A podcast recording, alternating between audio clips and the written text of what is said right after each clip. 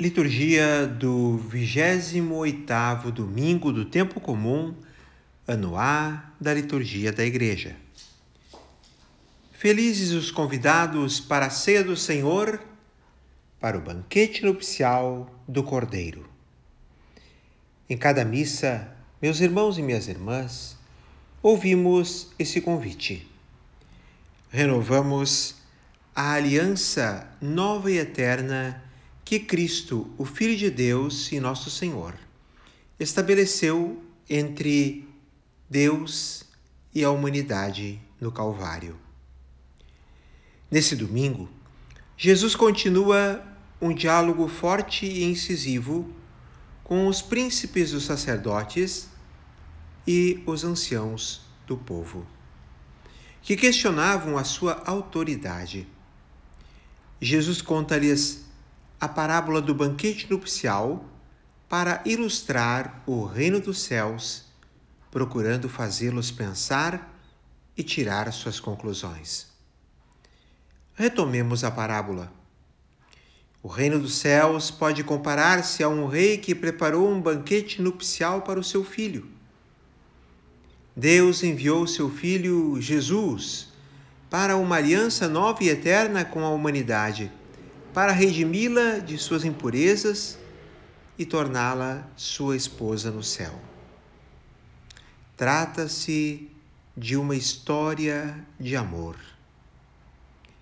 É nessa perspectiva de festa de casamento do filho do rei que mergulhamos na riqueza do conhecimento do amor de Deus e da nossa missão de discípulos de Cristo, nascidos da água e no Espírito Santo, isto é, revestidos da veste nupcial para vivermos e participarmos do banquete eterno como homens e mulheres novos.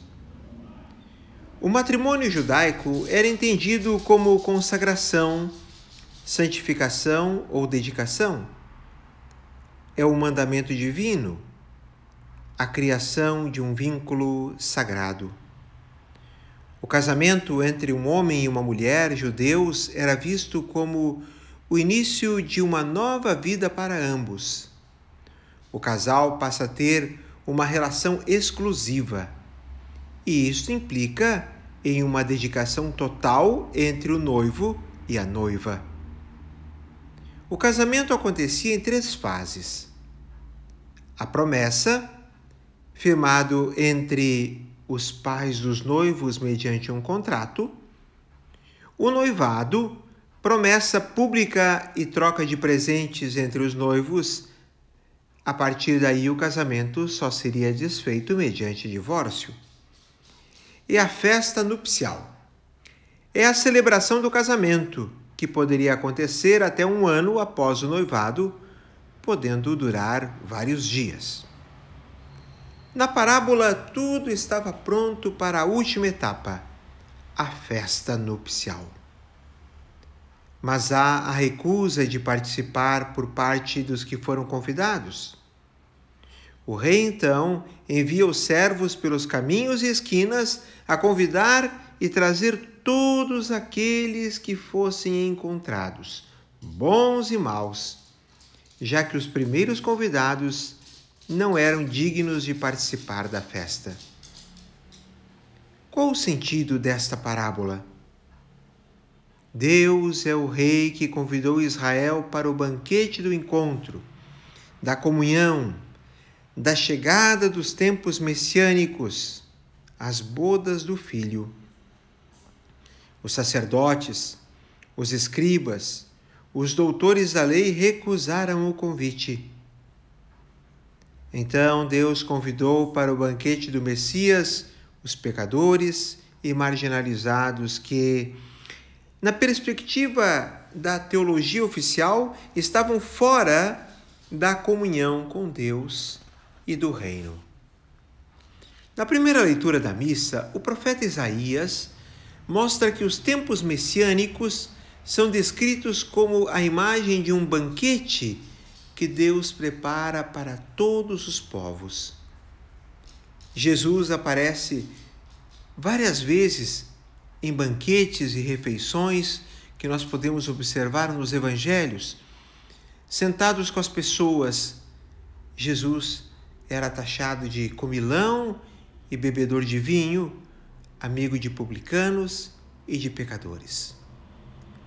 Jesus utiliza o cenário do banquete para expressar a realidade do reino, a mesa da festa, a mesa do amor, a mesa da comunhão com Deus, para a qual todos homens e mulheres, sem exceção, são convidados.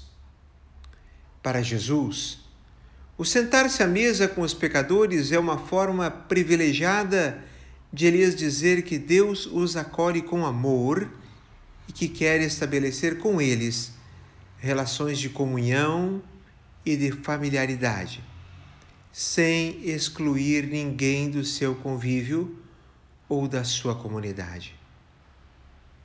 A questão essencial é se se aceita ou não se aceita o convite de Deus. Deus quer conversão. Na verdade, os líderes de Israel recusaram o convite de Deus, enquanto que os pecadores e marginalizados o acolheram de braços abertos. Mas e o traje nupcial que fala a parábola? E a roupa para a festa? Recordemos que Mateus escreve esse texto no final dos anos 80, quando os cristãos já tinham esquecido o entusiasmo inicial e viviam acomodados numa fé pouco exigente. Pior atitude, meus irmãos e minhas irmãs, é uma fé acomodada, uma fé superficial, em que a pessoa não se envolve com nada. É o famoso cristão morno ou até mesmo já frio. A parábola constitui uma advertência àqueles que aceitaram o convite de Deus para a festa do reino, aderiram à proposta de Jesus e receberam o batismo, mas vivem como se não fossem cristãos. Vivem quase um ateísmo prático. Não basta apenas ter sido batizado ou dizer-se cristão. Consideravam que já tinham feito uma opção definitiva e que já tinham assegurado a salvação. Por isso, aprendamos com o apóstolo Paulo na segunda leitura da missa de hoje da carta aos Filipenses.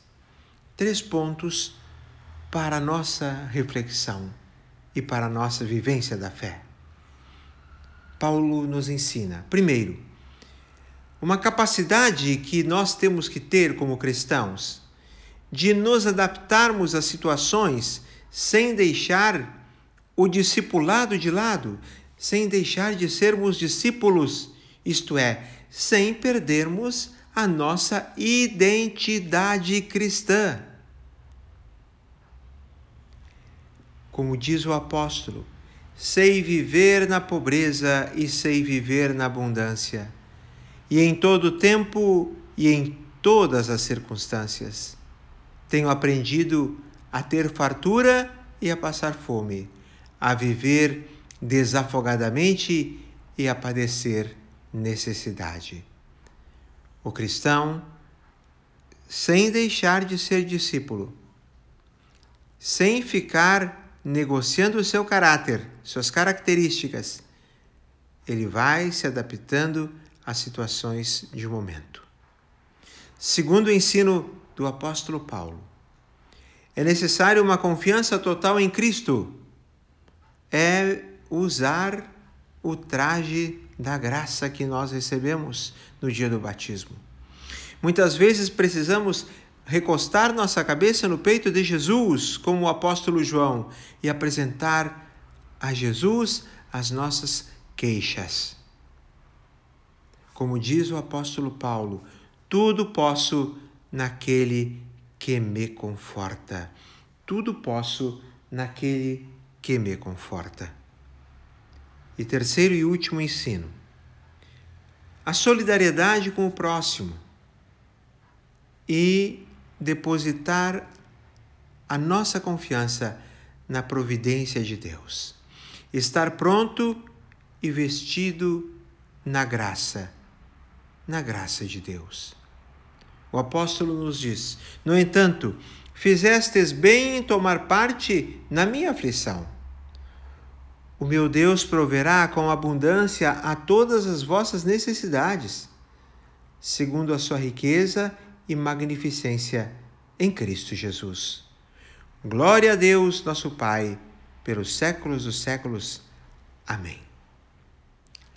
A veste que nós recebemos, meus irmãos e minhas irmãs, no dia do batismo, que é a graça santificante, para vivermos como discípulos, vivermos o caminho da vida.